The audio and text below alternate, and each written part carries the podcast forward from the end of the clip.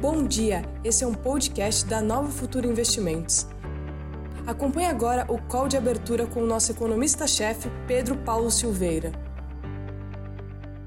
Bom dia a todos. Esse é o call de abertura do dia 30 de março. 30 de março. Bruninha, é isso aí. Tivemos aqui ontem uma segunda-feira agitada. Ah, os dias têm sido agitados por aqui, tem. né? A política ela tem trazido muitas surpresas para a gente. Eu acho que isso torna a vida um pouco mais emocionante. Não precisava ser tão assim, mas torna.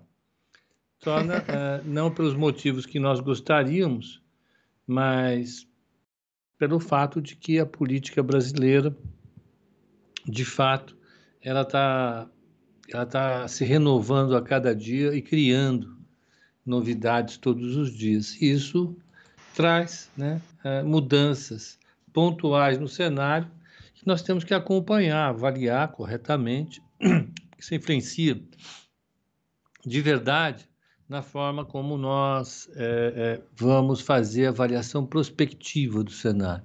Sem isso, a gente não, não pode definir os investimentos ideais que cubram de maneira correta essas mudanças pontuais. É, por isso a gente precisa acompanhar a política, eu insisto o tempo todo. Quando a política tem uma dominância tão grande como tem, né, é, nos últimos anos, a gente tem que acompanhar a política. Não tem jeito, é uma coisa que muita gente desgosta, porque necessariamente a gente tem que ficar escolhendo, tomando partido, julgando o tempo todo, e isso é verdade, desgasta bastante. Mas, feitas essas considerações iniciais, vamos lá para o nosso, pro nosso mundo. Vamos. Vamos ver como é que fechou. O, o, o Dow Jones ontem fechou com 0,30 de alta, o S&P 500 com 0 a 0, 0,09 de queda, e Nasdaq com 0,60 de queda.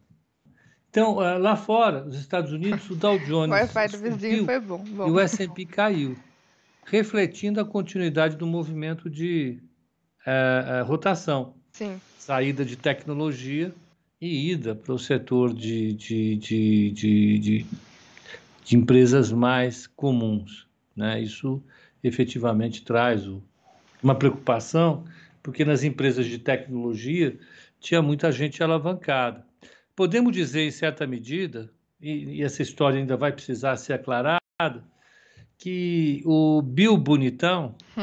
Bill Bacana e o Bill Bacana. Bill Bacana, ele colapsou talvez porque tivesse comprado alavancado em tecnologia. Alguma coisa associada a isso aconteceu. E agora a rotação o atingiu. Exatamente.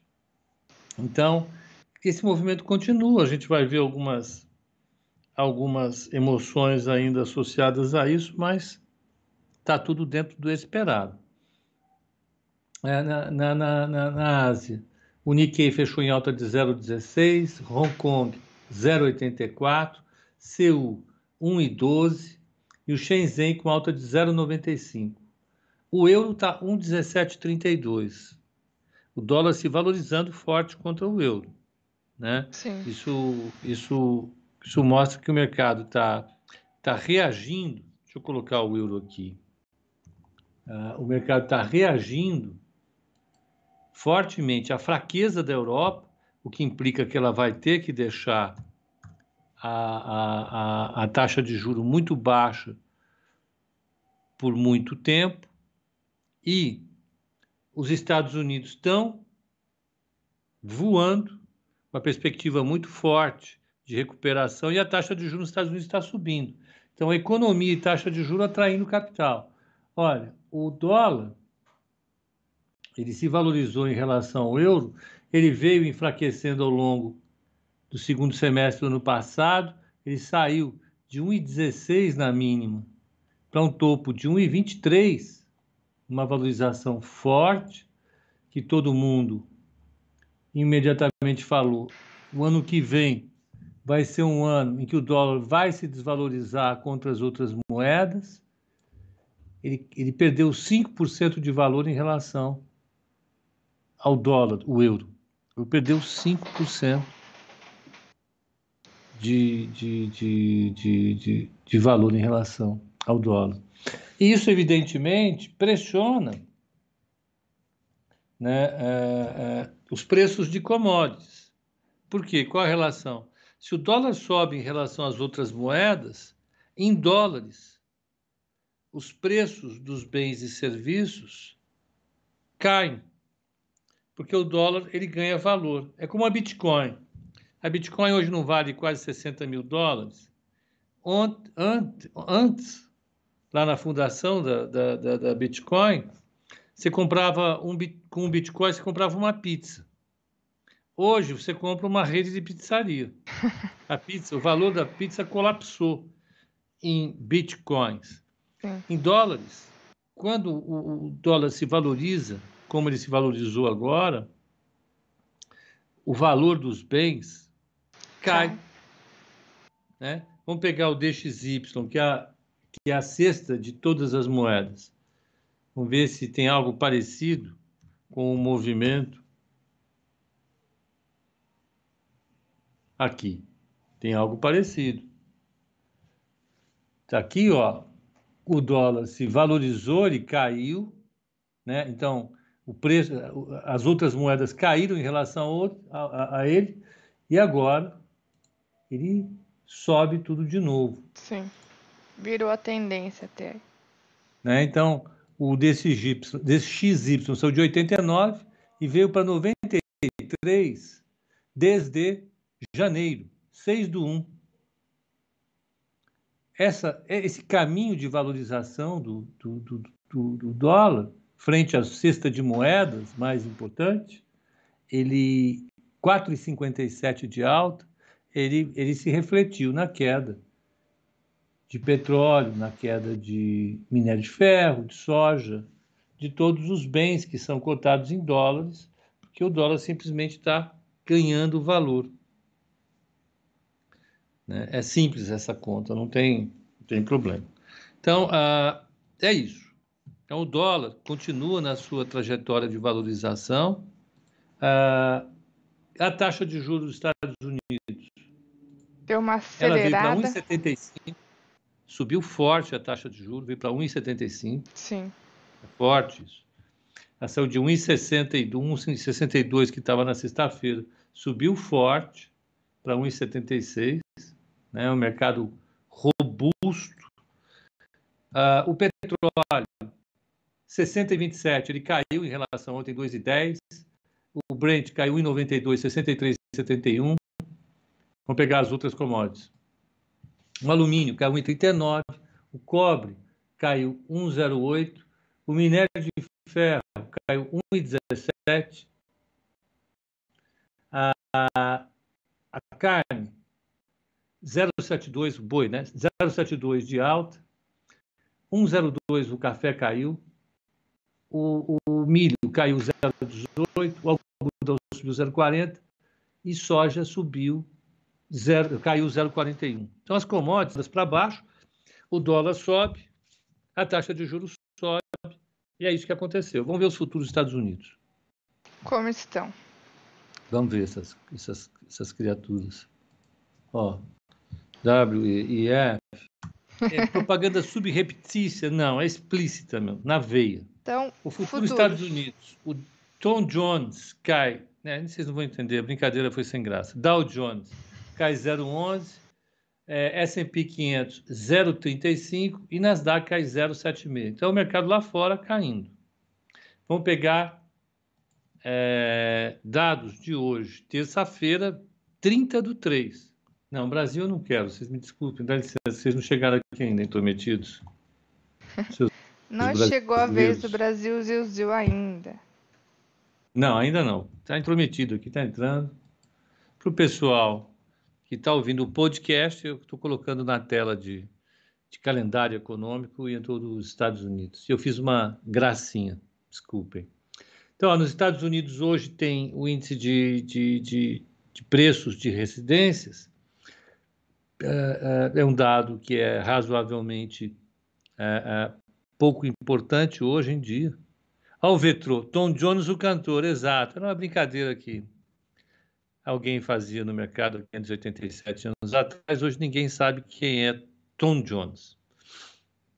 O índice de confiança dos consumidores do Conference Board, esse é importante, ele é realmente importante, é um índice calculado já com muita tradição nos Estados Unidos, ele é um indicador antecedente importante, porque a confiança dos consumidores, ela pode antecipar o consumo nas próximas semanas.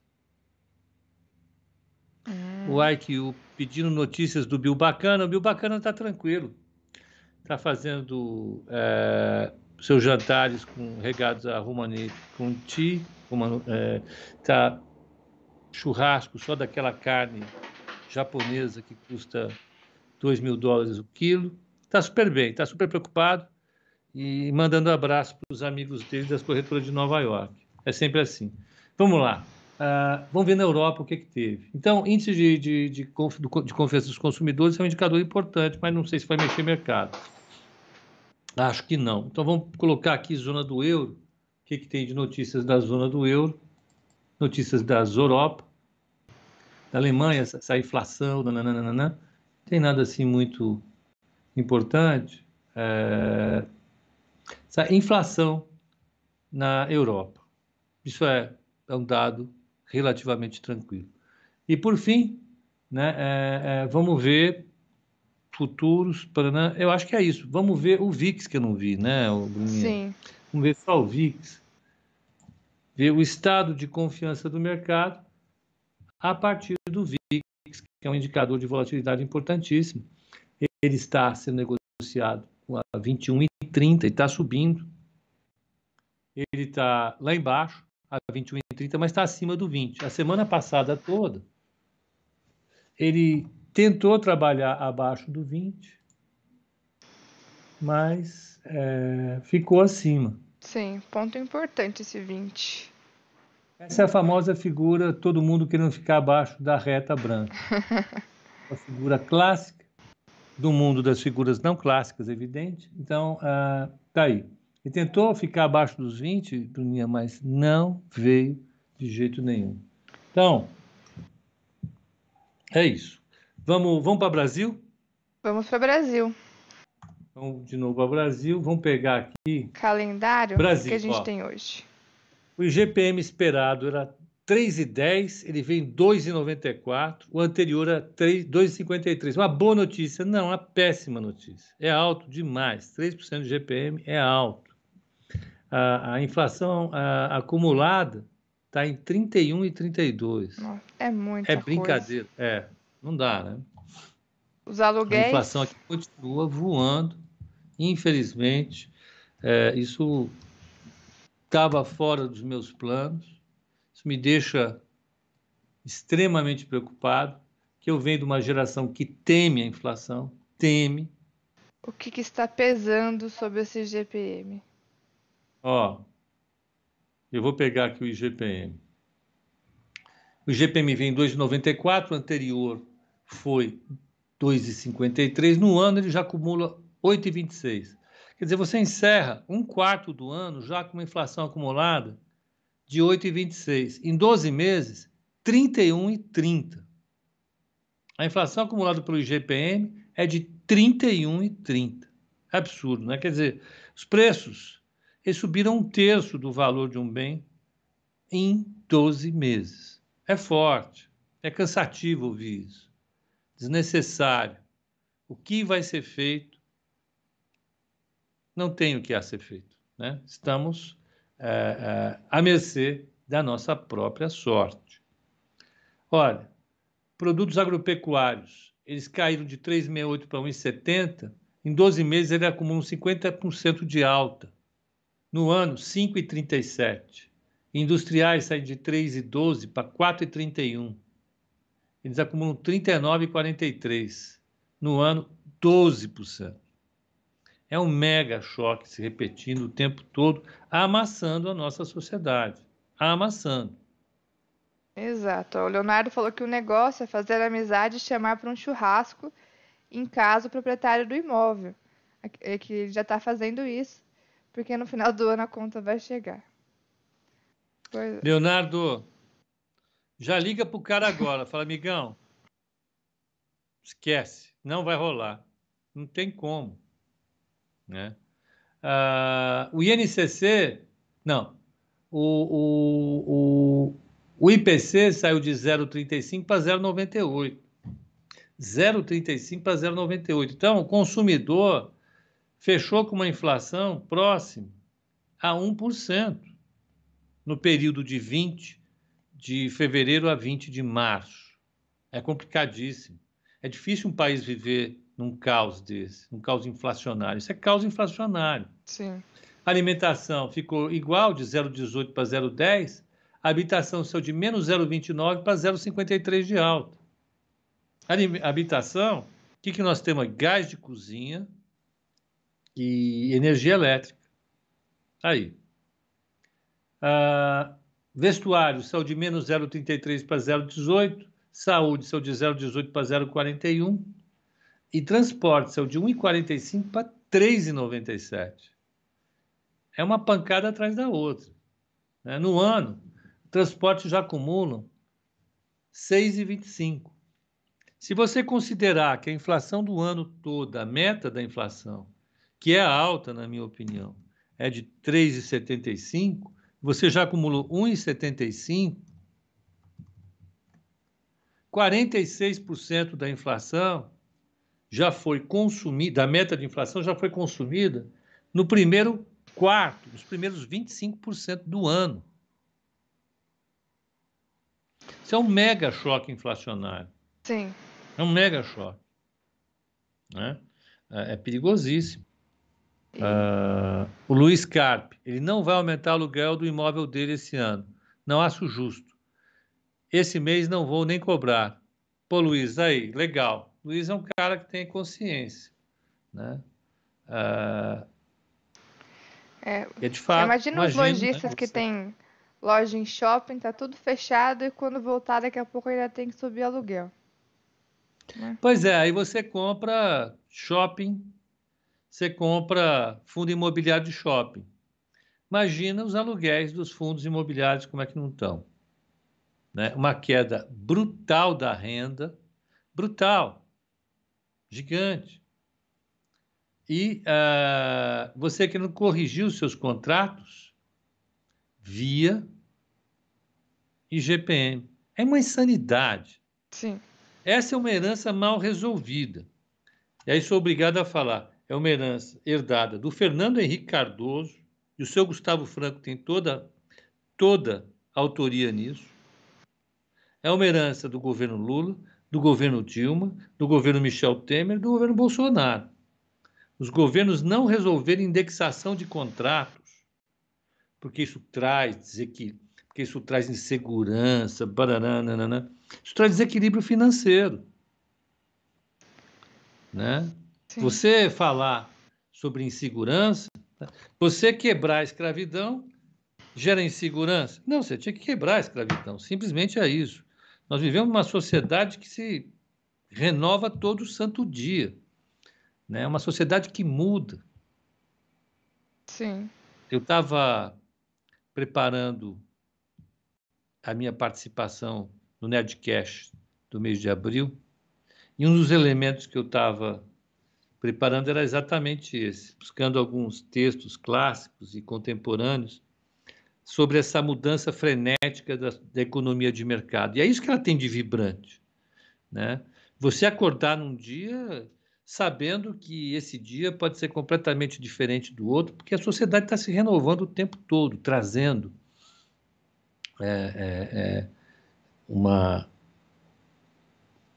um sentido de transformação permanente naquilo que a gente vive. Né? Às vezes é doentio, porque nos aprisiona a, a moda, esse desejo infinito de consumir, de trocar tudo todo ano, carro, telefone, roupa.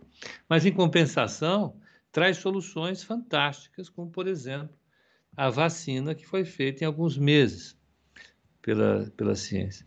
Então, trazendo a chave para cá, a sociedade ela muda o tempo todo. Fazer mudanças é importante. Tanto é que a palavra chave uh, dos economistas brasileiros é reformas. O economista brasileiro, desde 1988, ou antes disso, é desde 83 que eu estou no mercado, ele acorda. E a primeira palavra que vem à mente dele é reforma. Por ele ser extremamente a favor ou extremamente contra. Ora, e se nós defendemos reformas ou somos contra reformas o tempo todo, por que já não resolver esse problema de indexação que corrói a nossa vida? Não faz sentido a gente ter um mundo indexado em pleno século XXI. Não faz sentido. Sim. Se a gente acredita nas forças de mercado, não tem por que indexar. Não tem por que um pai de família, um lojista, que estão vendo a sua renda colapsar, terem que pagar um aluguel indexado, como se as condições de mercado não tivessem mudado. Então, Exatamente. Muito doido, né? Eu acho. É, e, porque, olha, eu estou abrindo esse, esse, esse release da GV agora, Bruno. É, é, é ruim, é dolorido abrir. Né? Ó, a, a, o INCC ele pulou de 1,07 para 2. Com 4% acumulado no ano. Em uma condição clara de desaceleração forte da economia brasileira. Não é que é uma desaceleração apenas, é uma desaceleração forte. Sim. De novo. A né? renda das famílias não está subindo nessa mesma velocidade, né? Pois é, né? É, em tese, se a gente é, é, pelo menos honesto intelectualmente, tem um desafio a ser colocado nesse momento para qualquer economista. Como é que uma sociedade de mercado né, uh, passa por um choque dessa magnitude que nós temos agora? Que nesse momento é um choque de demanda forte, porque a renda dos lojistas, a renda uh, uh, das famílias está colapsando, a demanda por bens provavelmente está colapsando e a inflação da sociedade está subindo.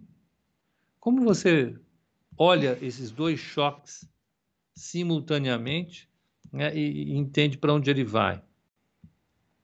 Uh, só para terminar essa discussão, que já são nove e dois, daqui a pouquinho a, a, Bruna, ela pega os fios que tem lá, começa a desligar para o boca. Está dando briga.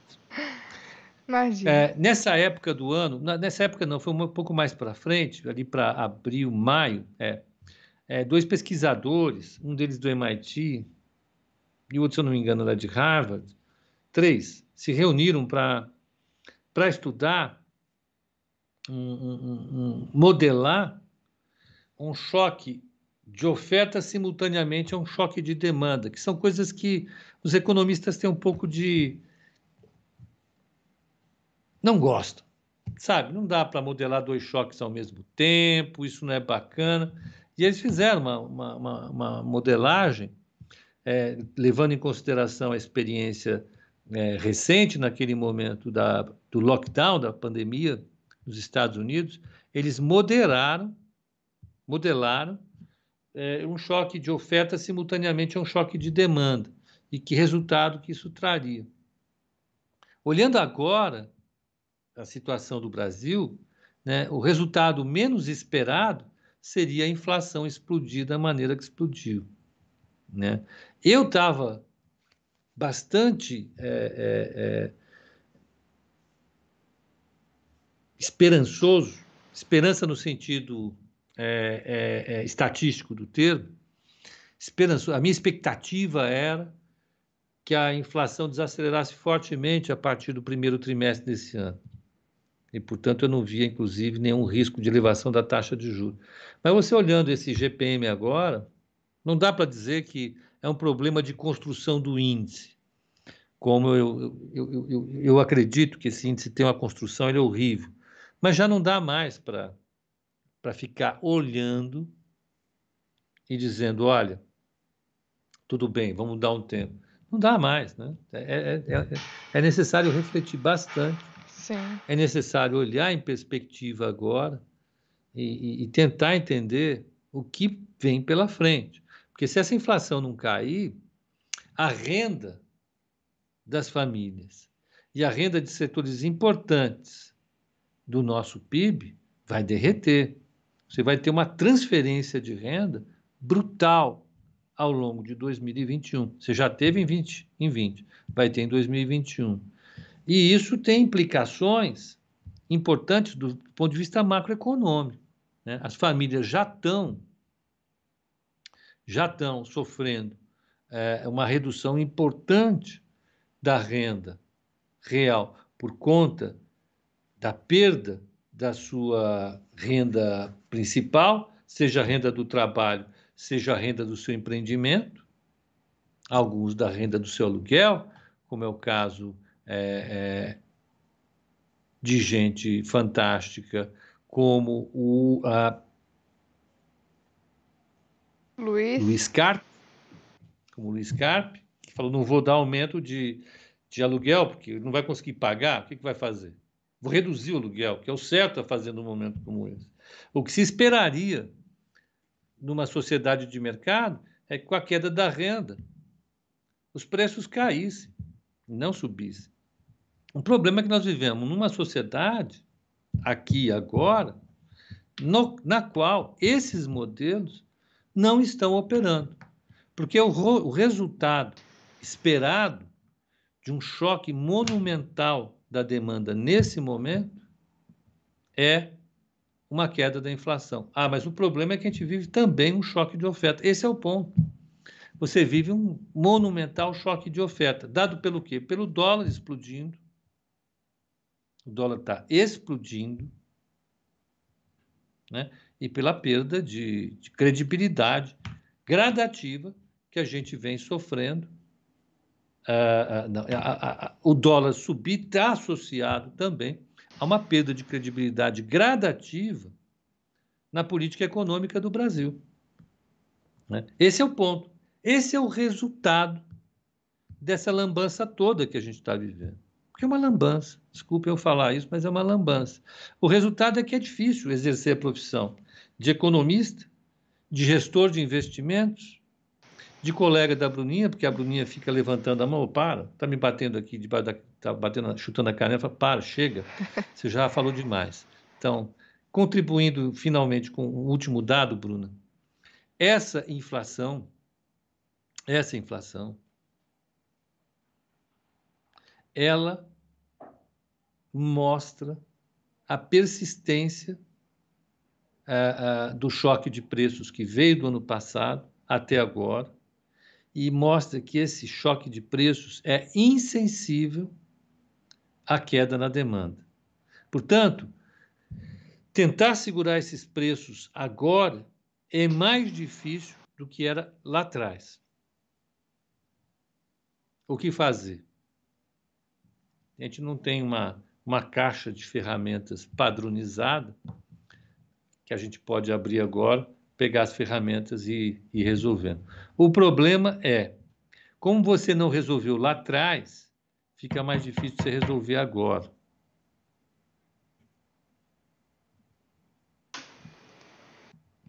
E, e nós avisamos, né? Que o problema básico dessa situação qual é? Tem um nome só. C-O-V-I-D, hífen um nove. É. Porque nós não quisemos resolver o problema de saúde, porque supostamente nós deveríamos priorizar a economia, a nossa economia está se ressentindo demais com a evolução negativa da pandemia. A curiosidade. Dia a dia eu tenho que falar isso, eu sou chato, né? Eu, vamos, vamos pro pau, vamos, vamos ver o que está acontecendo no mercado hoje. Não, mas essa é uma discussão importante, né? O pessoal está interagindo aí também. Essa é uma discussão bem importante para para a gente fazer aqui. Acho que é uma reflexão que que importa, né? É, bom, e como estão então? Eu não sei, só sei que foi assim. Índice dólar, vamos lá. Você assistiu o, o Chicó? O Chicó é assim? Eu não sei, só sei que foi assim. Vamos lá. O que, que nós temos aqui, hein, Bruninha? O que, que nós temos? Depois dessa bombástica aí da inflação, né? Vamos ver como que a gente, o que nós temos aqui na abertura. Bom, olá, Felipe já tornou a sua frase memorável. É uma lambança. Bom, então, índice na abertura de hoje, 30 de março. 115.185 pontos agora. É uma queda de 0,35 em relação ao fechamento de ontem. Tá bem, né, Bruninha? Porque lá fora tá caindo mais, né? Então, até que tá abrindo bem, né? É, ontem 115. o índice fechou bem aqui, né? O futuro fechou com 0,89 de alta. E a, o mercado tá se segurando bem, né? Muito. É, tá firme. Tá firme. 0,35 de é. queda hoje. 115 quanto? 115, 245 agora. A abertura Isso. foi exatamente no 115,400. Tá. Agora, o dólar. O dólar até que está se comportando também na abertura hum. hoje. Ó. Ele abriu exatamente em 5,782, né, 5,78. E agora está 5,77. É uma queda de 0,11 para o dólar. O dólar que Ótimo. fechou ontem ali em 5,78, agora está com uma queda leve na abertura. O DI para 2027, que ontem fechou no 8,83, hoje 8,77. Tá vendo como é difícil operar o DI? Pois é. Para quem está olhando. Ó, então o DI tá 8 e. Agora 876. E hoje fechou quanto? Fechou exatamente 8,83. Então ele está perdendo 7 basis points. Sim. Olha, a inflação subiu, deu uma pancada gigante. E, no entanto, a taxa de juro longa caiu. Então a gente precisa olhar um pouquinho por que, que a taxa de longo, de longo prazo caiu hoje. É importante a gente olhar isso. Sim. E isso é importante.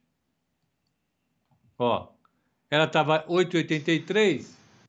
O meu Bloomberg ele tem delay em relação a,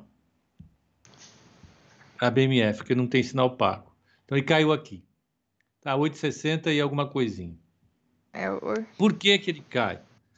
Porque o que comanda a taxa de juro longa é a percepção de risco. Foi o que eu comentei ontem aqui, quando eu fiz a, a, a discussão em torno desse tema. Exatamente esse tema foi o que nós conversamos ontem. Está aqui. Ontem no fechamento, Bruna, ó. Então, não, esse não foi isso. Foi no, ontem na... Está aqui.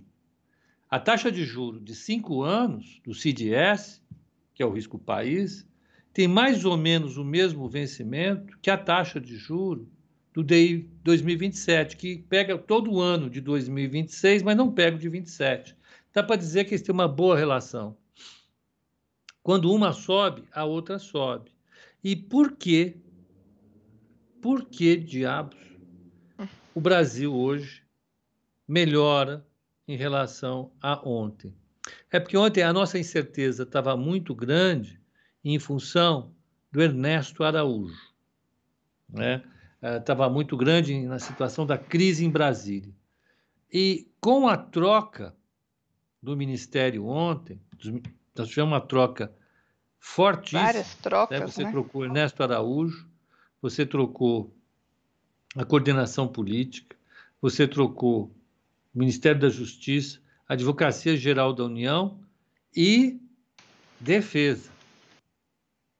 Tirando a defesa, Advocacia Geral da União e Ministério da Justiça, os outros dois cargos importantes atenderam uma demanda, uma do Senado e a outra do Centrão. E a leitura que o mercado fez foi a seguinte: olha que interessante, eu vou pegar da Bloomberg, tá? Uhum. Reforma ministerial agrada se anular incertezas. Então, mercado avalia a reforma ministerial surpresa de Bolsonaro, que pode melhorar a relação com o Congresso. É, isso foi escrito pelo José Leonel, aqui da, da Bloomberg. Novo chanceler Carlos França é visto no Congresso como mais moderado do que o antecessor, segundo jornais. Ida de Flávia Arruda para a Secretaria de Governo agrada a Lira e o Centrão menos de uma semana após a alerta do deputado. Mudança do general Ramos para a Casa Civil também pode favorecer a articulação política, mas não elimina incertezas como a do impasse sobre o orçamento. Mercados globais também geram cautelas, etc, etc, etc. O fato é que uh, o mercado pode ter lido essa mudança em Brasília com uma diminuição da tensão entre o Bolsonaro e o Congresso, e isso mitiga a crise política. Né? Uh, eu não tenho tanta certeza disso, eu posso ser muito franco com vocês. Né? É, é, eu acho que, nesse momento, o Bolsonaro é, é, é o presidente que mais trocou Ministro. ministro nos últimos tempos, e olha, queria governar com 15 ministérios apenas, ele já trocou mais gente que a Dilma, mais gente que o Temer, mais gente que o, que o Lula. Foi uma troca gigante, eu não sei se foi mais que o, que o Itamar, mas não foi.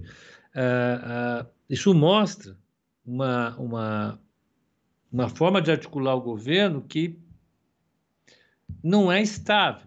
Né? E nós precisamos de estabilidade. Por quê? Porque nós estamos vendo a inflação subir, nós estamos vendo o dólar subindo, nós estamos vendo todos esses movimentos massacrando a sociedade e a, a, a pandemia escalando, seria importante ter um mínimo de estabilidade lá em cima. Dizer que agora as coisas vão se acalmar, eu acho que é ser otimista demais. Mas, de qualquer maneira, foi essa forma como o mercado leu. É inegável, está no preço. A bolsa, como é que está o índice agora? Vamos ver. 115.250 pontos é uma queda de 0,30. 0,30. Queda de 0,30. Levando em consideração que o exterior está caindo, então é queda zero para a gente, né? É, e o dólar, como é que está? E o dólar caiu mais, em 5,76 agora, caindo 0,37. O dólar caindo no Brasil, sendo que ele está subindo no mundo inteiro. Sim. Né? E a taxa de juro?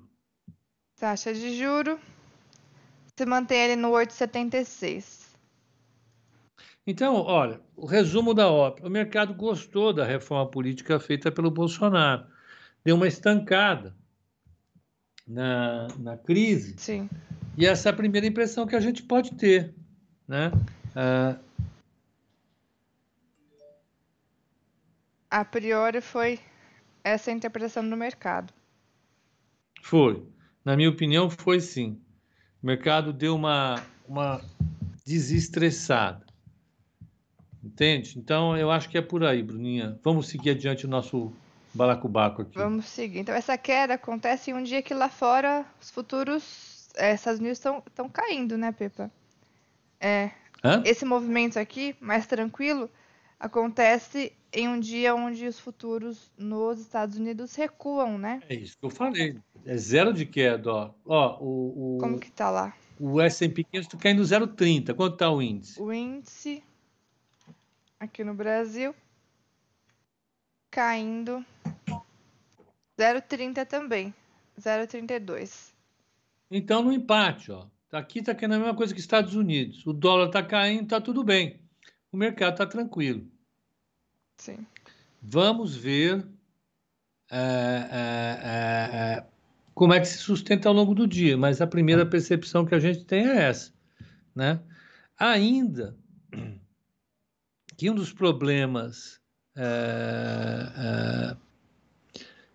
centrais continue, né? Você tem um conjunto de, de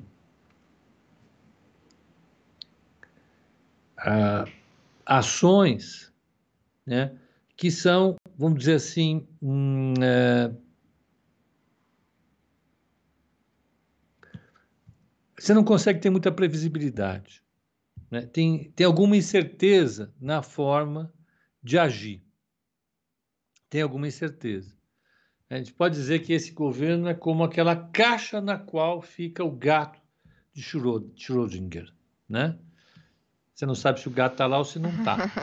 Então, é, é a caixa, não é o gato. Veja bem, é a caixa. Então, o governo é essa caixa enigmática, né? E, e, e você tem que acordar todo dia para saber o que está acontecendo. Feliciano, meu caro, só uma correção, eu não gosto de corrigir ninguém, mas Ernesto é sem H, tá? Acho que era melhor. Não se preocupe com isso, não. Mas não é Ernesto, é Ernesto, com H. Então, o que mais, Bruninha? Sem H, é. O que, que nós temos? O que, que nós temos? Uh, vamos lá, então. Índice Quedinha de 0,30 dólares daí também caindo. É, tem mais alguma coisa de agenda para sair hoje importante aqui no Brasil, Pepa? Vimos o. Não, nós temos resultados. Temos resultados. Verdade. Nós vimos. Resultados. Tem muitos, tem empresa que a turma gosta. Cadê? Calendário. Hoje, dia 30. Bom, ontem, depois do fechamento, saiu alguns saíram né, o grid e espaço laser ontem após fechamento. Agora, hoje, tem vários após fechamento também. Tem Banco BMG, Centauro, Enjoei, Enjoei, Mobile, Priner e Qualicorp. Hoje após o fechamento. Então tem bastante, tudo após o fechamento. Sim. Todos após o fechamento.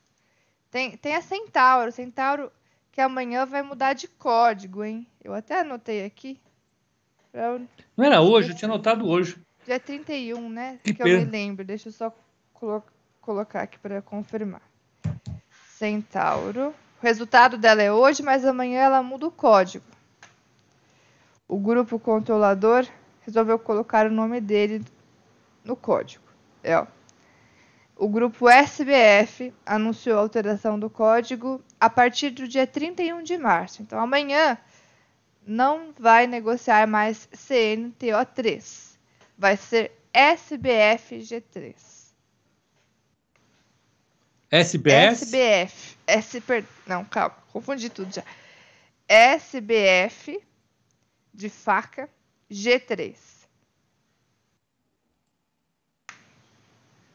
Parece Sabesp com Santos Brasil. Ficou essa SBF G3. Em homenagem ao grupo controlador.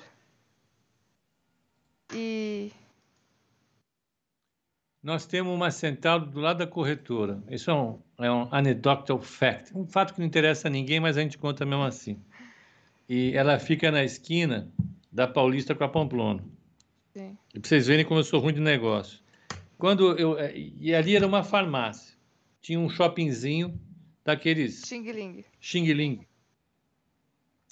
A a farmácia foi para uma para a loja do lado onde era o shopping Xing Ling e a Centauro pegou toda aquela parte da esquina.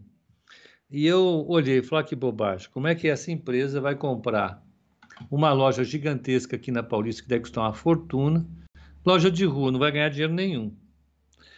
É, só que o que o, o, idiota aqui não percebeu foi que ali, é, na Vinda Paulista, ela é uma loja de esportes. Sim. Eu, particularmente, eu passo lá, eu fico olhando sempre todo dia, né, uhum. né, Bruninha? Aí, domingo, é, é, a Paulista é o lugar onde os paulistas vão para caminhar. É, normalmente é o lugar onde eles vão correr, andar de bicicleta, é tudo tudo relacionado a esporte. A Central. E, ou seja, a loja, se tem uma loja que tem algum sentido na Paulista, fora abaixo de Latte, que faz sentido aqui você abrir no qualquer lugar da vende, é, é, é, esse é um lugar que faz sentido para a Central. Né? Tudo para dizer que é, é, eles têm uma estratégia que parece razoável. Portal deles é, é muito bom, os preços são bons. Agora, é uma empresa que está passando por um desafio enorme, como qualquer empresa varejista, está associado a essa queda de renda, a queda real da renda. Sim. E a, essa mesma que você citou está fechada, né? Porque não pode abrir. Propriamente. Já quase um mês. Então vamos ver. Estou curioso para ver o, o, resultado da Centauro, que é mais uma varejista. O setor de varejo está sofrendo muito desafio. A, a, a, a vantagem que ela tem, mas essa vantagem, eu acho que já está incorporada no preço dela, foi o aumento da participação dela no mercado, que hoje ela escalou, hoje ela tem várias e várias e várias e várias é, é, é, lojas abrindo no Brasil. Mas eu acho que ela já incorporou esse ganho no aumento da participação dela no mercado, é, é, na, na, no valuation dela. De qualquer maneira, é, é mais uma empresa para a gente olhar com carinho. Sim, dá para a gente ver as expectativas para o resultado dela, Pepa? Não. Não. Sabe uma coisa que eu lembrei agora? é. Coitada, Bruna. Não, eu lembrei agora uma coisa que. os desafios do mundo. Só... A vida é difícil, ainda aguentar um chato fazendo brincadeirinha boba aqui. Não, agora uma... só um fato cultural sobre a Centauro que eu acabei de me lembrar. Há alguns anos tinha uma Centauro bem grande num, um, num dos shoppings lá em Jundiaí. Jundiaí não tem muitos shoppings, né? Tem dois shoppings grandes. É, em um dos desses shoppings tinha uma Centauro grande a loja. E pegou fogo. Acredita? O shopping ficou fechado um tempo, porque o fogo começou lá na Centauro. Acabei Eita, de me, me, lembrar desse fato. Não tem nada a ver com a, com a discussão, mas é. Não, mas é claro, mas, mas uma, uma, informação importante. Cuidado com o centavo, que de vez em quando uma loja pega fogo. É essa a mensagem? É o, Não, o, vamos só dar uma olhada ó, nos dados da Centauro. Ó. A Centauro pegou fogo em Jundiaí tem uns anos. Ó, a Centauro, ela saiu de 7 bi e 392, que 19, que foi o ano que ela abriu capital, né? Para 6,500 agora. A receita dela em 16 era 1,847, em 19 era 2,545 e caiu em 20. A expectativa é para 2,165, que é o bem. Que é o bem. Bem. Ah, o lucro dela saiu de um prejuízo de 60 milhões de reais, mais ou menos, em 16, para 310 milhões de reais em 19 e esse ano espera-se que ela feche o ano com ah não está aqui o ano total com 60 milhões de resultado negativo. É a queda né? Queda da Sim, receita. Não tem jeito. Ah, o lucro por ação saiu de 0,39 negativo em 16 bateu 1,55 em 19 e deve cair para 21 centavos de prejuízo agora.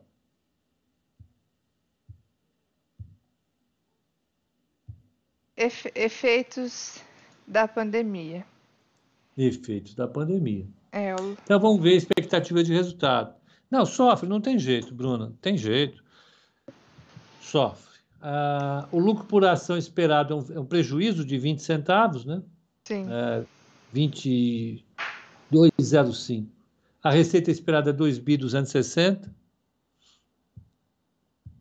Uh, ajustado, espera-se que seja de menos 58 milhões, um prejuízo de 58 milhões. E, por fim, um EBITDA de 158 milhões de reais positivo.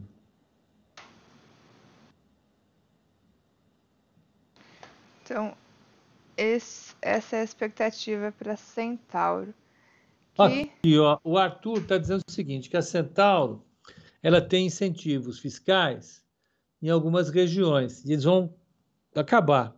Então, talvez ela possa é, ter problemas. Então, a, ela tem incentivo fiscal em Minas, que acaba o ano que vem, João Pessoa acaba em 2025.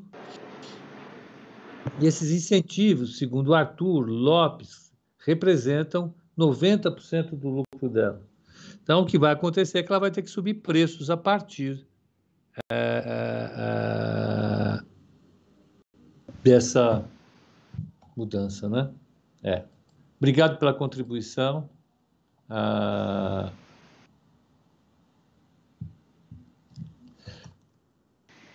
é, é, é, esse é o desafio da Central. Mas é uma empresa que tem um, uma governança muito boa. É, é, o varejo é complexo. A única coisa que eu posso dizer é: o varejo é complexo demais, demais, demais, demais. O que é. mais, Bruninha? Vamos não, adiante. Não basta ser complexo, ainda temos a pandemia, né? Então. Olha o que o Mar, Market Mister fala, ó. Bruna, se você estivesse lá no incêndio da Centauro, eu iria te salvar. Olha só. Fã clube da Bruninha, não tem você jeito. Viu? É bom saber disso. Que bom. Bom saber que tenho protetores por aí. é... o Luiz Capucho está perguntando se na hora de tirar via varejo da carteira. Ei, Laia, vamos ver. Vamos ver. É... Sabe que esse fato. Ó, tem, tem o, o Helder, só para. Vamos participar um pouco das discussões, né? Vamos. O call de abertura também, ele não é isento das discussões contemporâneas, é um reflexo da nossa sociedade. Então, o Helder falou, Feliciano, uma sugestão, assista às palestras do Bill Gates. Aí o Feliciano falou, kkk, Bill Gates. kkk, Bill Gates? Olha, se eu tivesse meio por cento do talento do Bill Gates, esse call de abertura seria 10 elevado a 10 vezes melhor. Só isso. Exatamente. Você pode discutir se ele foi um, um, oligopolista, um monopolista voraz no processo de construção da Microsoft.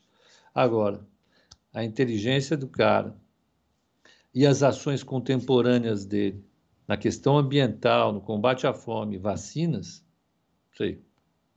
Mas vamos lá. Ah, legal, a discussão está aí, é livre, o nosso chat é livre.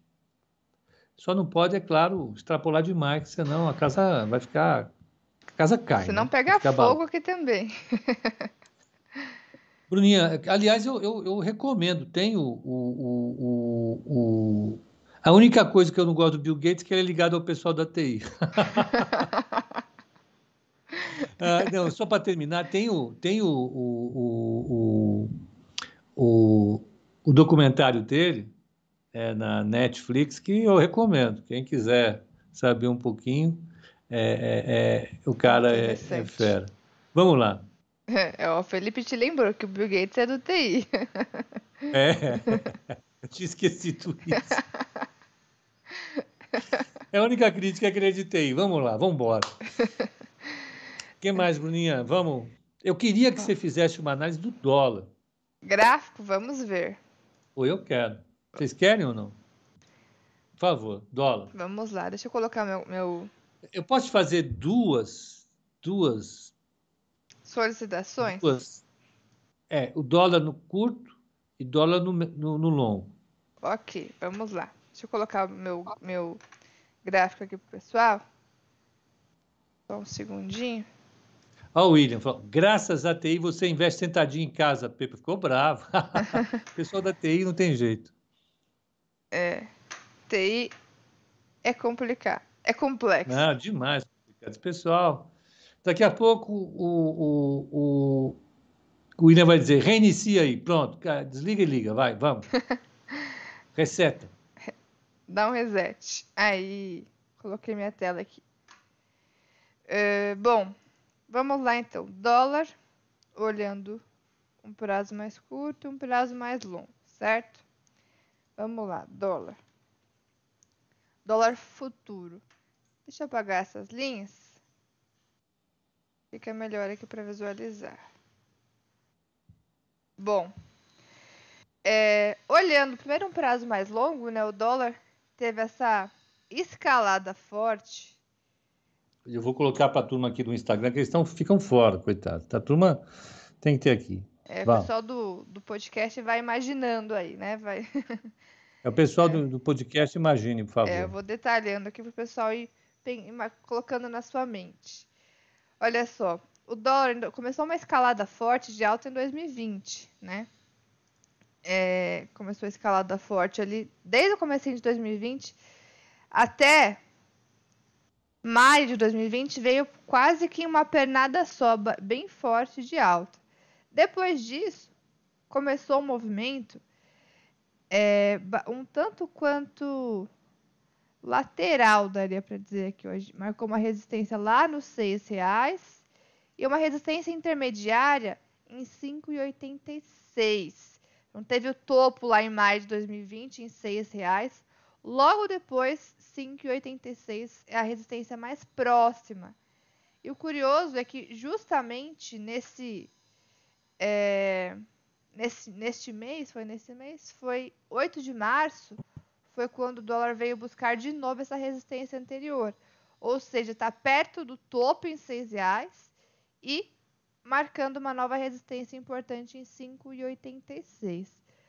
Vem desde maio até agora praticamente oscilando realmente nesse movimento lateral, o dólar. Mas não é um movimento lateral curto, né? É uma grande congestão aqui. O suporte está lá embaixo, no 5,05 mais ou menos.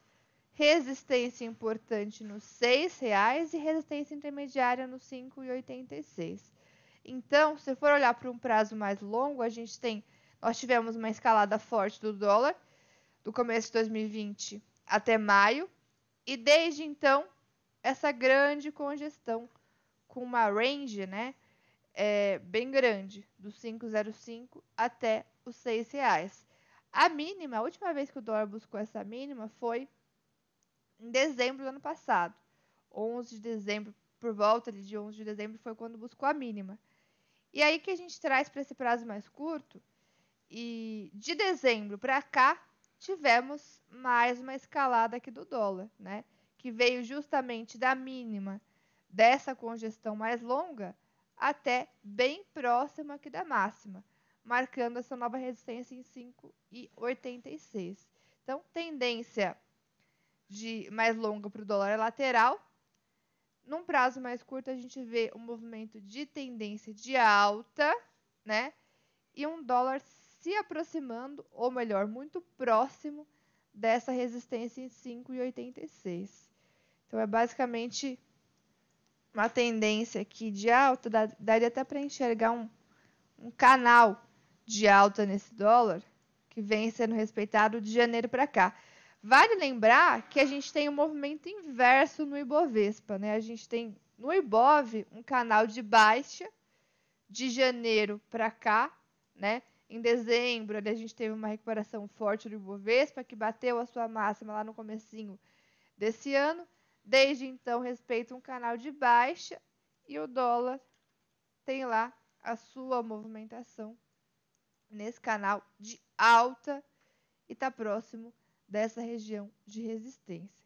Então, é basicamente esse o, o movimento aqui do dólar. Canal de alta num prazo mais curto, grande lateralização num prazo mais longo, mas é uma lateralização realmente bem ampla com essa range um suporte lá em 505 que buscou em dezembro e a resistência que é o patamar que está mais próximo agora entre os 5,86 e os 6 reais. Essa seria a análise aqui para o dólar, está perto de resistência. Se for pegar essa pernada aqui dos últimos dias, né, ele vem de uma escalada, chega próximo da resistência, tem hoje um dia de correção, né, de realização de correção aqui para o dólar é, mas ainda perto da sua resistência lá. Seria essa a leitura aqui gráfica para o nosso dólar. Movimento de alta, teste de resistência no curto prazo. É isso. Uh, enquanto isso, a nossa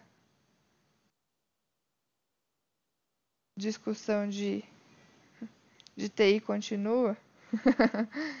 e mas para o dólar seria isso, Pepa. Mais alguma questão?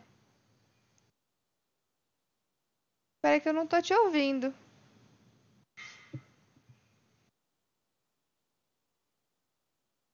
Ué, sou só eu que não estou ouvindo Pepa? Será que é o meu microfone?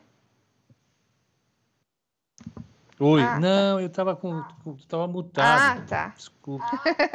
É porque eu estava em cima dele aqui, eu ia ficar fazendo barulho, não dá, né? Então, ó, então o, o dólar está 577,15, está caindo. Está caindo. Sim. Né? É, é, e aí vai. Então, é, é a taxa de juro, como é que está agora? Vamos ver. DI1 F27. Caindo um pouquinho mais. 8,74. O mercado realmente, realmente, realmente gostou da, da reforma ministerial. Então, uh, é assim que é, funciona. O dólar aí tem refletido bastante essa questão fiscal, essa questão política, né?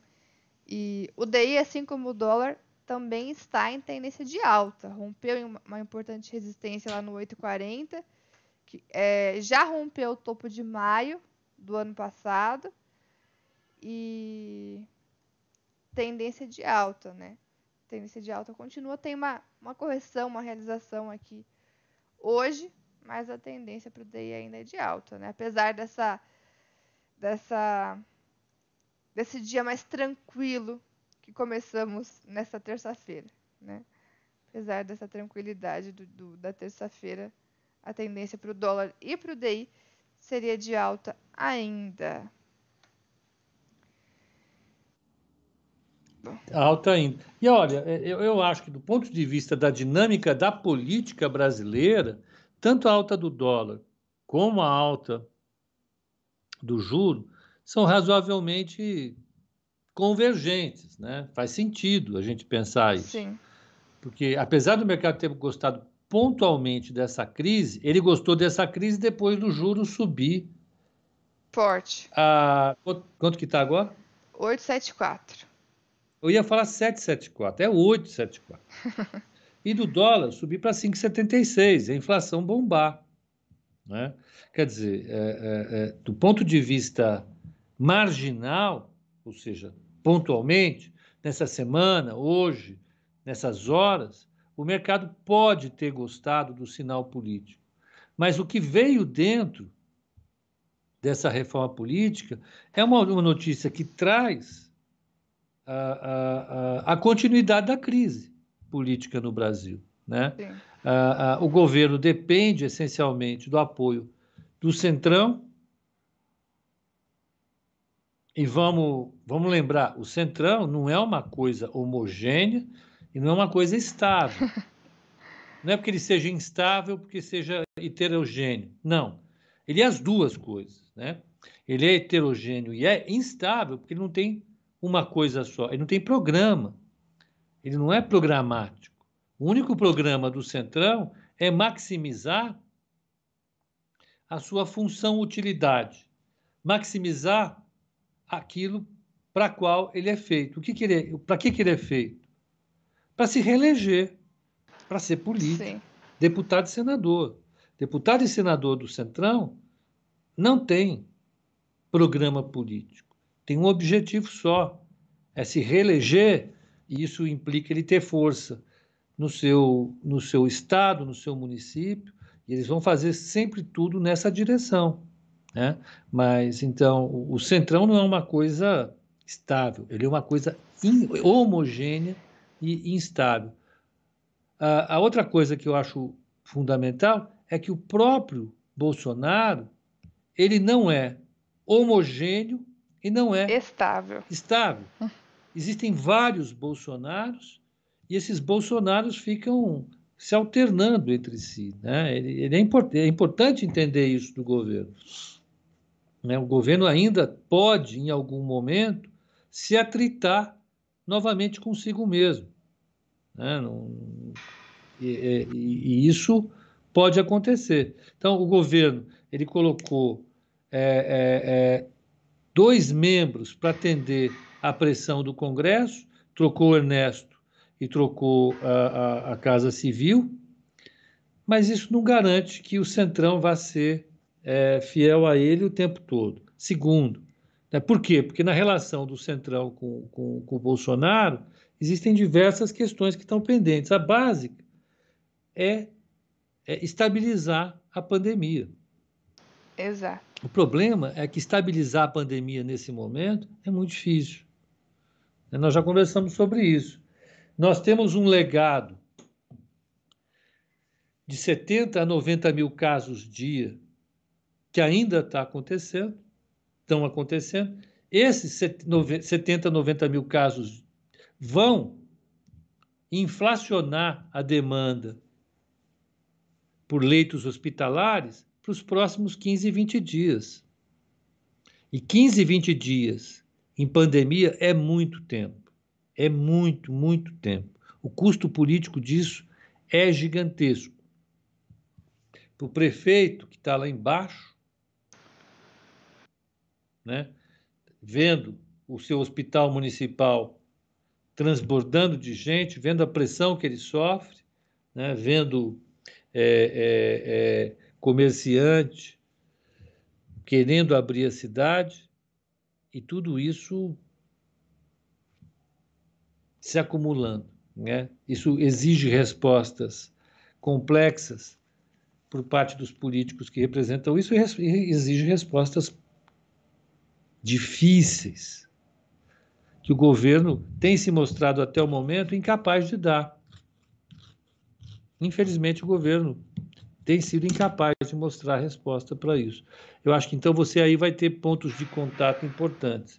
A outra coisa que, que me chama atenção nessa reforma foi a, a substituição simultânea do, do advogado-geral da União e do ministro da Defesa, que foram sinalizações muito ruins do ponto de vista das possíveis intenções que o Bolsonaro tinha em relação à dinâmica política. Tudo indica que ele queria, de fato, é, apoio para um Estado,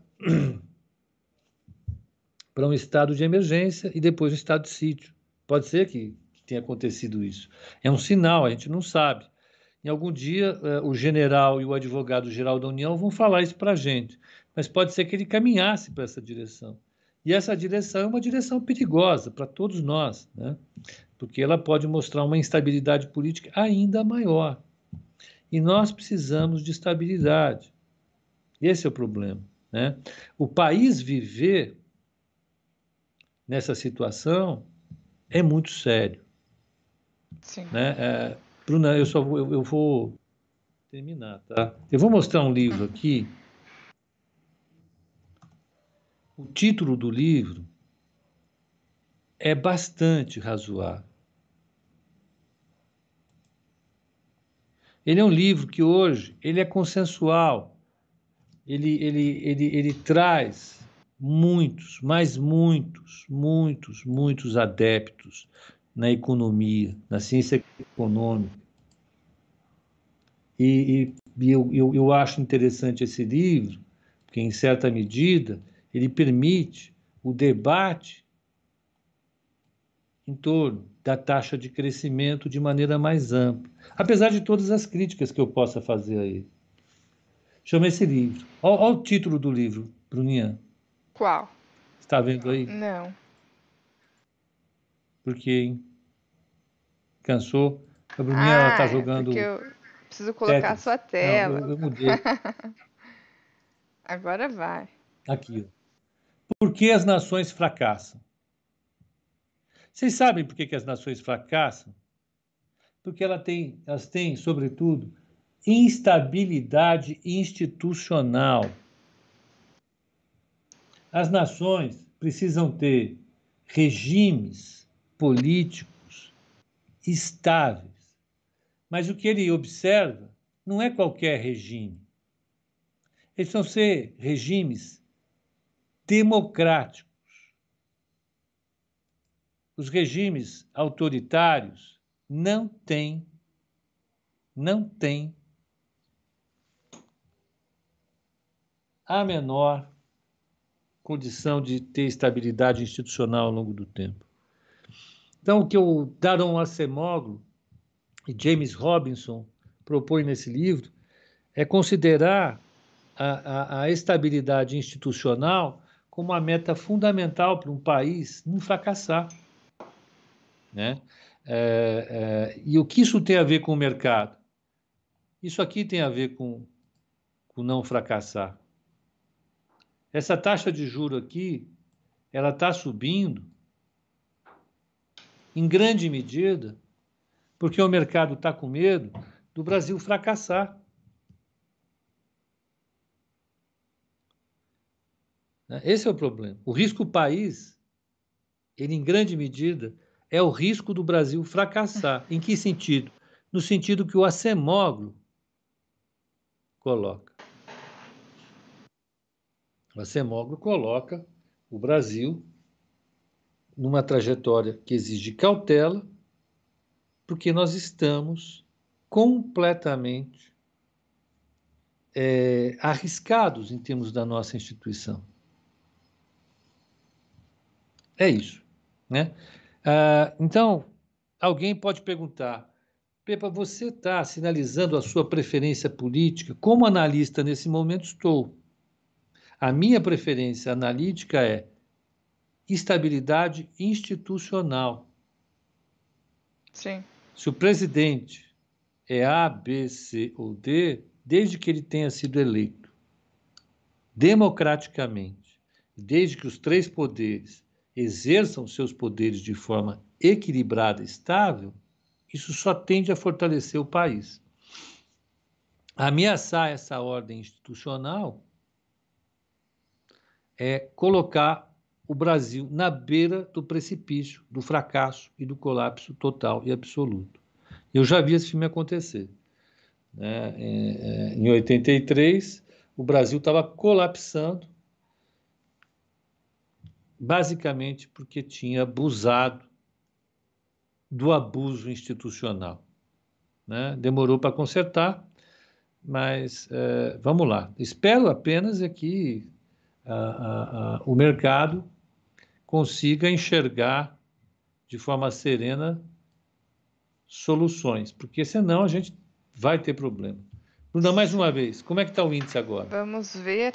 Eu gostaria de responder também uma pergunta do Alexandre, mas vamos ver só como que está o índice aqui. O Alexandre foi o que ia te tirar do incêndio ou não? Não, aquele do incêndio era. Vamos chamar de Alexandre Romano. é o Mark Mister que ia me tirar do incêndio. Ah, ó, ela lembra, tá bom. É, 114.875 pontos, caindo um pouquinho mais, 0,64. 0,64 de queda do índice. Dólar se mantém no 5,77 é uma queda de 0,10. E o DI 875, caiu mais um pontinho. O Alexandre Almeida tinha falado, tinha comentado o seguinte: tem alguns analistas gráficos que falam que notícias não interessam para eles. Aqui no Brasil, o mercado é movido às notícias. Na verdade, Alexandre, qual que é uma das premissas da análise gráfica? É que o preço desconta tudo é, o preço desconta tudo. Não é que a notícia não interessa, é que na uma das premissas é justamente que independente, independente não, todas as notícias, é, cenário, todos esses fundamentos, eles vão refletir no preço e o analista gráfico vai utilizar esse preço, essa toda essa essa questão que vai ser refletida ali com oferta e demanda o analista gráfico vai usar esse preço para tomar a decisão e não a notícia. Seria mais nesse sentido. Eu sou uma pessoa que gosto muito de acompanhar tudo o que está acontecendo, não e por exemplo, mas por exemplo, para tomar decisão de curto prazo, é difícil a gente tomar com base especificamente em uma notícia ou em algum, algum fato, porque nós não sabemos como vai ser a reação dos investidores em relação a isso, né? Então, a premissa da análise gráfica é que isso vai ser refletido no preço e nós vamos acompanhar o preço para poder tomar a decisão, né? Então, é, a análise gráfica ela vai ser, ela é eficaz no curto prazo, justamente para poder especular com essa variação de preços no curto prazo, ou ali para quem é day trader em questão de minutos ou algumas horas, ou para quem é swing trader questão de, desse movimento de alguns dias, e ficaria difícil operar, é, comprar e vender só com base em notícias, só com base nessa questão de cenário. Então, a análise gráfica ela vai justamente refletir o comportamento dos investidores que vão reagir a notícias, que vão reagir a essa questão de cenário, toda essa questão política, e vão tomar. E, e os analistas gráficos vão, eles têm essa premissa que vai ser refletido no preço, então a gente vai operar o preço. Não que não importe notícia, que não importe cenário, muito pelo contrário, na verdade, né?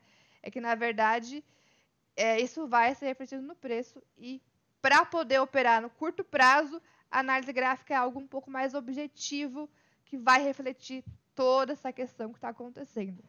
É, eu, como analista gráfica, sou uma pessoa que, não, não, não por exemplo, não fico é, a par, né? Que fico por fora, só olhando o preço. Não, pelo contrário.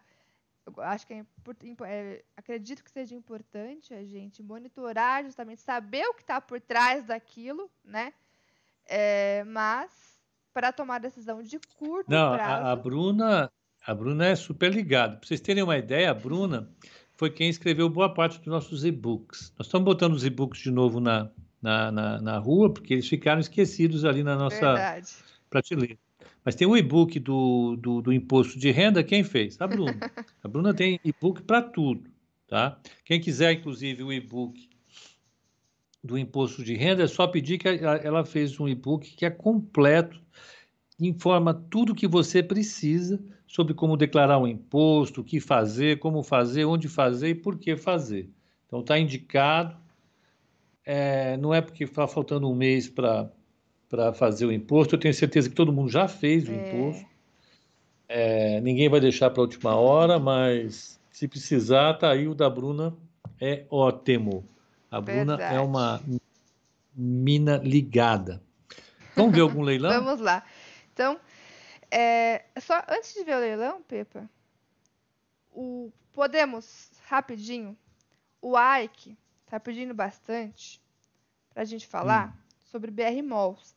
Ele até colocou ah. um, um, letreiro aqui no nosso chat, ele colocou. Não, ele é talentoso demais. Foi um talento. Ele é talentoso demais com letreiro, ele sabe fazer isso. Um dia eu vou fazer um curso com ele que eu, que eu queria fazer. Exato, ele foi muito talentoso nessa solicitação. E realmente, é, BR Malls, assim como outros shoppings, é, ele está um pouco descolado num prazo curto, ali se for olhar algumas semanas, está um pouco descolado do cenário, porque a gente está num momento onde os shoppings estão fechados, né, em grande parte aí do Brasil, e em São Paulo, aqui, na, aqui em São Paulo mesmo, acredito que todos os shoppings né, estejam fechados, é fase vermelha para todo o estado. E BR Malls teve um movimento forte de alta durante o mês de março. Teve esse, esse descolamento do, do cenário que a gente que nós estamos vivendo. Será algo realmente ligado à especulação? É, ou tem algo por trás desse movimento de alta do mês de março? Porque se for olhar exclusivamente aqui para o gráfico de BR Malls, ele se segurou num suporte em 7,90, deixou um candle ali de reversão, fez a sua escalada de alta, deixando uma bandeirinha de alta, uma figura de continuidade ó, aqui no meio do caminho. E está buscando aqui os alvos da bandeira, está próximo de resistência. Você não está compartilhando a sua tela, Bruninha. Opa, agora foi. Eita, compartilha até senão o pessoal fica é, doido. Nossa. Aqui, agora foi. Uh, vou te falar. Vai gostar de uma tela assim, não. É, ó, agora sim, ó. Ele se segurou aqui então no suporte em 7,90. Teve essa primeira pernada de alta, descansou em bandeira, está perto de resistência buscando os alvos da bandeira.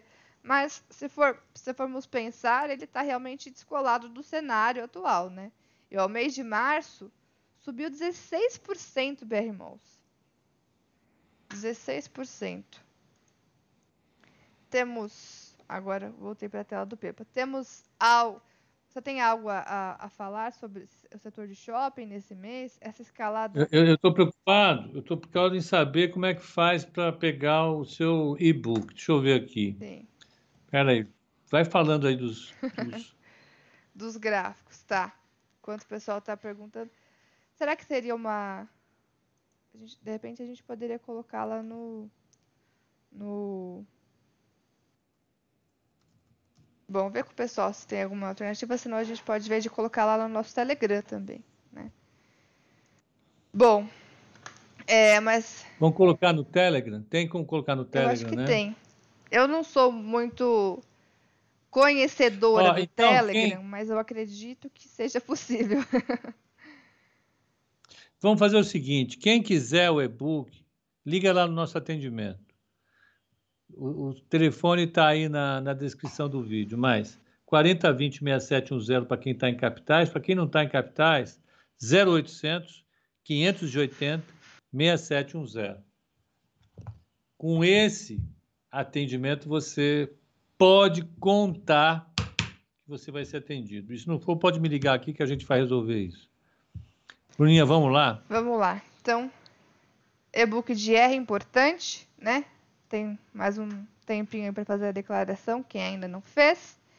É, sobre BR Malls, é, é, basicamente isso. Ela está buscando. Subiu forte no mês de março, realmente descolada do cenário, né?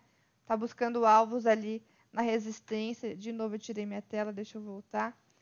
É, opa. Aqui. Ela está buscando alvos na, da bandeira perto da resistência, a resistência nessa região de 10, 10 e 20. Tá? Então, no mês de março, uhum. ela acabou segurando no suporte e teve esse movimento de recuperação. Agora, não é só ela do setor que teve esse movimento de alta. Iguatemi tem um comportamento bem parecido, fez a mesma movimentação e Multiplan também fez essa mesma movimentação Está ali perto do. É um setor que depende demais, demais, demais, demais da abertura da economia e da renda. Sim. Só abrir a economia. O povo tem que. É é, é, é, é, povo tem que ter renda para comprar, né? Então, esse é o ponto. O que mais? então foi uma alta mais, mais baseada em movimento especulativo mesmo, né? Nada de fato novo para o setor ter dado essa andada no mês de março, né? Bom. Vamos lá. Leilões? Leilões. Leilões quase abertura já, né? Vamos ver. Petro. Petro 0,55 de queda no leilão. Vale 0,03 de alta aqui no leilão. Bancões, vamos ver. Itaú caindo 0,39. Bradesco caindo 0,59. Banco do Brasil caindo 0,37. Santander já abriu perto do 0 a 0, uma queda de 0,03. BTG no leilão com 0,24 de alta. Uh, Vamos ver CSN. CSN 0,44 de alta. Cosan e Prio. Cosan subindo 1,44% no leilão. E Prio é uma alta, uma alta não, Prio é uma queda de 1,22. Acabou de abrir, tá volátil aí pouco mais de 1% de queda que abriu logo na abertura. Abril já abriu. Mais algum papel, Pipa? Não, acho que é, que é isso, né? Vamos Viés aguardar, de queda, então. né? Vamos aguardar a evolução da crise política e da inflação. São os fatores que estão deixando o Brasil é, é, em estado de, de alerta né? Sim. Bom, gente, eu acho que é isso, né? Uma excelente terça-feira para vocês, vai ser dia 30 de março. Vamos para o call de fechamento. Vocês têm um excelente pregão. Até lá. É isso aí, pessoal. Um ótimo pregão para todos. Boa terça-feira. Eu estarei na sala ao vivo às três para falar de swing trading ações. Espero vocês por lá também. E até o próximo call de abertura. Valeu, pessoal. Bom dia.